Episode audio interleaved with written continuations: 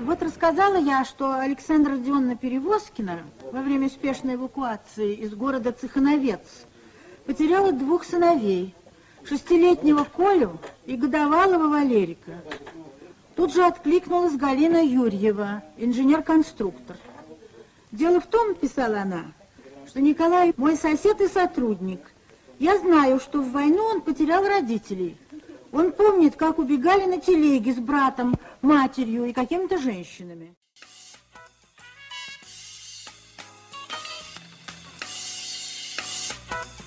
Привет, друзья!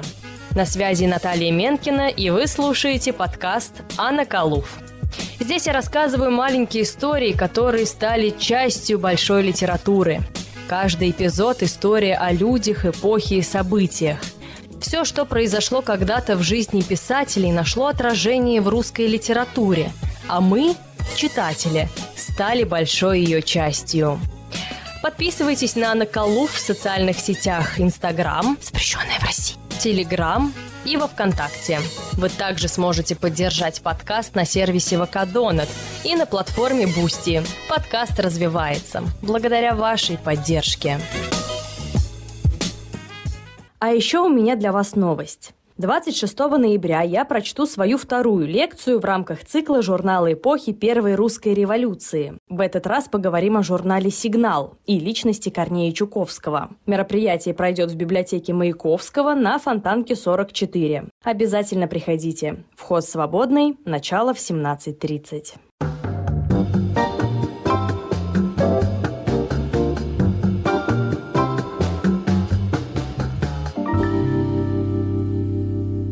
После Великой Отечественной войны в Советском Союзе насчитывалось около 700 тысяч сирот. Кто-то из них хорошо помнил своих родителей, кто-то знал, что они погибли, но есть братья и сестры, которых обычно отправляли в другие детдома. Третьи не знали ровным счетом ничего о своих родных, но продолжали искать. Для многих это стало проблемой номер один. Искать в газетах было сложно и, полагаю, в какой-то мере бессмысленно – Телевидение только встало на путь своего развития, а про интернет даже смешно сказать. Удивительно, но людям получалось найти друг друга благодаря литературе. Точнее, благодаря поэтессе. Агния Барто в то время была всем известна прежде всего как детская писательница. Она писала рассказы, стихотворения, сценарии для фильмов. Во время войны она была эвакуирована в Свердловск, где прожила до 1944 года. Там она написала сборник «Подростки», о детях, чьи годы юности пришлись на войну. За эту книгу она получила премию и все деньги отдала на строительство танка. Ближе к концу войны она со всей своей семьей вернулась обратно в Москву. В мае 45 -го года за несколько дней до победы погиб ее сын Гарик. Его сбил грузовик. После этого Барто на несколько лет перестала писать. Но в 1947 году она начала посещать детские дома и общаться с их воспитанниками. Многие из детей даже не помнили, откуда они и как вообще попали в приют. А кто-то знал свое настоящее имя и, тем не менее, ходил под другим. Встречи с сиротами положили начало поэме «Звенигород».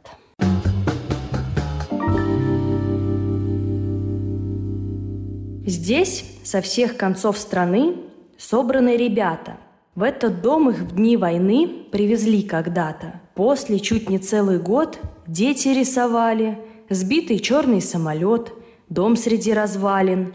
Вдруг настанет тишина, что-то вспомнят дети. И как взрослый у окна вдруг притихнет Петя. До сих пор он помнит мать. Это только Лёлька, не умеет вспоминать. Ей три года только. У Никиты нет отца, мать его убита – Подобрали два бойца у сожженного крыльца, мальчика Никиту. Был у Клавы старший брат, лейтенант Кудрявый. Вот на карточке он снят, с годовалой Клавой. Защищал он Сталинград, дрался под Полтавой. Дети воинов и бойцов в этом детском доме. Здесь портреты их отцов, карточки в альбоме. Вот какая тут семья. Дочки тут и сыновья. В поэме «Звенигород» шла речь о Звенигородском детском доме, где жили неопознанные дети, которых в годы войны находили на вокзалах, в поездах, в бомбоубежищах. Многие дети в силу возраста не могли ничего о себе рассказать. Поэтому дату рождения нередко записывали наугад или записывали ту дату, в какую ребенка привезли в детский дом. А если ребенок не помнил еще и имя или фамилию, то ему давались новые. Прошло семь лет со дня выхода поэмы. В 1954 году в журнале «Огонек» появилась статья «Мать и дочь встретились», в которой рассказывалось, как поэма Барто повлияла на судьбу одной семьи – Софья Гудьева, потерявшая во время войны свою дочь Нину, прочитала поэму и решила написать поэтессе с просьбой помочь ей найти ребенка. А, в письме она указала возраст и приметы девочки. Агния Барто решила помочь женщине. Она написала несколько запросов в различные инстанции, и в результате чего мать и дочь нашли друг друга – После этого Барто начали приходить просьбы найти детей, родителей, близких и даже дальних родственников. Для официального поиска нужны точные данные. А как быть, если ребенок во время бомбежки или спешной эвакуации потерялся маленьким? Таким маленьким, что не мог сказать, где он родился, как зовут его родители. Таких детей, испуганных и растерянных, приводили в детские приемники – и часто они даже своей фамилии не могли назвать. Им давали новые фамилии. Врач определял их возраст. Многие из них так и выросли, не зная своих родных. И много лет подряд они тщетно ищут своих близких. Еще труднее матери примириться с мыслью, что она никогда не найдет своего ребенка. А как найти его, уже ставшего взрослым, если фамилия его в детстве изменена? Как найти? До 1964 года Агния Барто самостоятельно занималась поисками.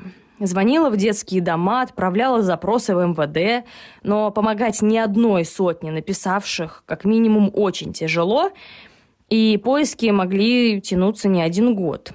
А, к тому же в основном искали детей, а прошло уже без малого 20 лет со дня окончания войны. И даже самый маленький ребенок успел за это время вырасти, выучиться, даже, скорее всего, завести семью. И помнили такие дети только редкие моменты из довоенной жизни. И это стало ключом к поиску потерянных родственников. Агния Барто решила сделать ставку не на внешние приметы, а на воспоминания, которые должны были остаться у людей. Отец у меня, наверное, был моряком, так как меня всегда как-то особенно волновало море. Когда я вырос, я начал искать родителей, а для этого мне нужно было найти себя. Я поехал в детдом, где воспитывался. Там еще работает одна наша нянечка. Она мне рассказала, что когда я попал в детдом, я много говорил о кораблях и о море, а потом забыл.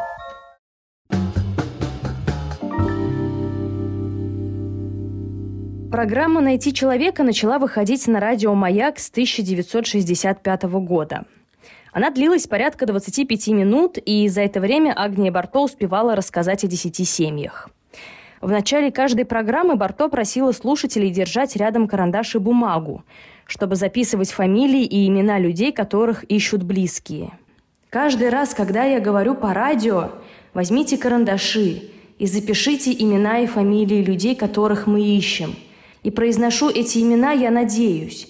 А вдруг кто-то услышал знакомое имя, и сейчас, в эту минуту, уже рождается чья-то радость. Такая близость с аудиторией привела к тому, что к поискам подключились волонтеры. Многие школьники и студенты не смогли остаться равнодушными, чтобы разобрать письма и отправить запросы на поиски. Инициатива молодых людей в большинстве своем поощрялась. Однако были те, кому не нравилось, что такую грустную передачу слушают дети. Как-то в эфир позвонила женщина, которая спросила ведущую, мол, для кого предназначается эта программа. Ей ответили, что программа предназначена в основном для взрослой аудитории. Тогда женщина сказала, что ее 12-летняя дочь постоянно слушает эфиры Барто и плачет. Последние слова в трубке были обращены непосредственно к дочери. «Вот видишь, это не для тебя. Женщина поблагодарила Барто и положила трубку. Это очень огорчило ведущую, ведь, во-первых, за счет нее мать запретила девочке слушать программу, а во-вторых, по мнению Барто, благодаря таким родителям ребенок может вырасти эгоистом, без сочувствия к ближнему. Но были и другие кадры. В эфир как-то дозвонился мужчина, который явно перепутал программу по поиску людей с почтовой доставкой. Некоторые считают нас волшебниками, переоценивают наши возможности. Один наивный товарищ просил обязательно найти его отца к первому мая. И уж никак не позднее 26-го, потому что это день его рождения. Если бы было все так просто, так возможно. А вы не думайте, что я тут решила поносить всех и вся. Просто нужно понимать, что, выполняя задачу буквально невозможного уровня сложности, приходилось иметь дело с теми, кто считал поиск человека довольно простым делом и воспринимал его как данность. Но все же большая часть была тех, кто каждый день искал своих родных, пытаясь захватиться за ту нить, которая связывала их до войны. Зачастую это были детские воспоминания, которые оставались сиротами на протяжении всей жизни. Однако многие пытались вспомнить именно последнюю встречу с родственником, чтобы быть предельно достоверными. Я ищу родных. Помню, мы всей семьей пили чай за круглым столом в большой комнате. Солнце прямо на стол светило. Помню, как все люди стали говорить слово «война». Что случилось с родителями, не знаю. Помню, как меня ночью несли на руках куда-то. В пути наш поезд начали бомбить. Женщину, которая нас сопровождала, убили, а мы, дети, удили ее, мы кричали. Не помню, кто сдал меня в детский дом. Зовут меня Михаил, но я знаю, что я не Михаил. У меня давно уже своя семья, дети, но ничего не знаю о родных, и нет покоя на душе. Но не только дети искали родителей или родственников. Зачастую звонили матери, которые были вынуждены расстаться со своими детьми. Обращаюсь ко всем, кто меня сейчас слышит. Мать потеряла свою трехлетнюю дочь, Алочку, во время войны в Новороссийске в 42 году. Все, кто знает о судьбе Аллы Рудаковой, отзовитесь.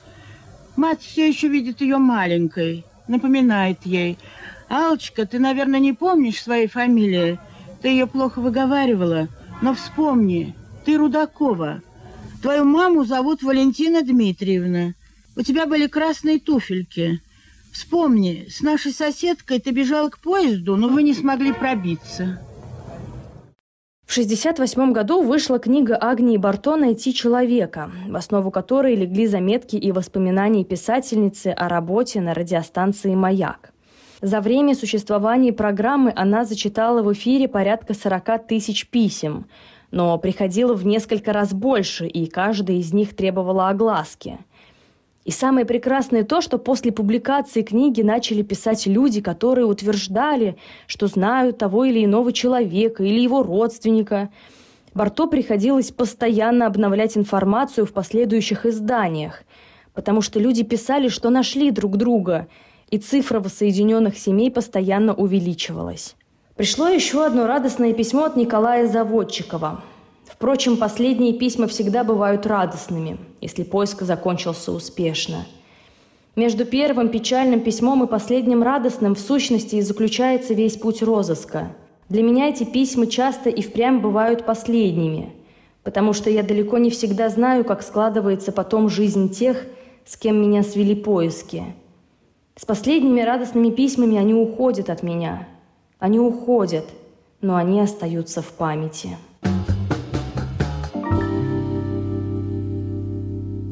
Программа «Найти человека» выходила в эфир на радио «Маяк» до 1974 года. Ее закрыли, потому что поток писем и воспоминаний от слушателей снизился, и руководство радиостанции решило выпускать программу по мере необходимости – за 9 лет Агния Бартова соединила 927 семей. Это невероятное количество, если учесть, что людей искали не по внешним приметам, а по воспоминаниям. А еще через пять лет по мотивам книги вышел фильм «Ищу человека». Десятилетия прошли, а люди не забывают своих близких. И не только сыновей, дочерей, родителей. Ищут и глухонемую, старую тетку, и племянника с детства прикованного к постели – Ищут, не страшась обременительных забот. Может быть, потому письма, полные скорби, все же оставляют и светлые чувства в душе. Меня зовут Наталья Менкина. Ищите и находите. У меня хорошие новости. Нашелся второй сын Александра Родионовны Перевозкиной. Первого ее сына помогла найти радиослушательница Юрьева, а второй нашелся в Польше.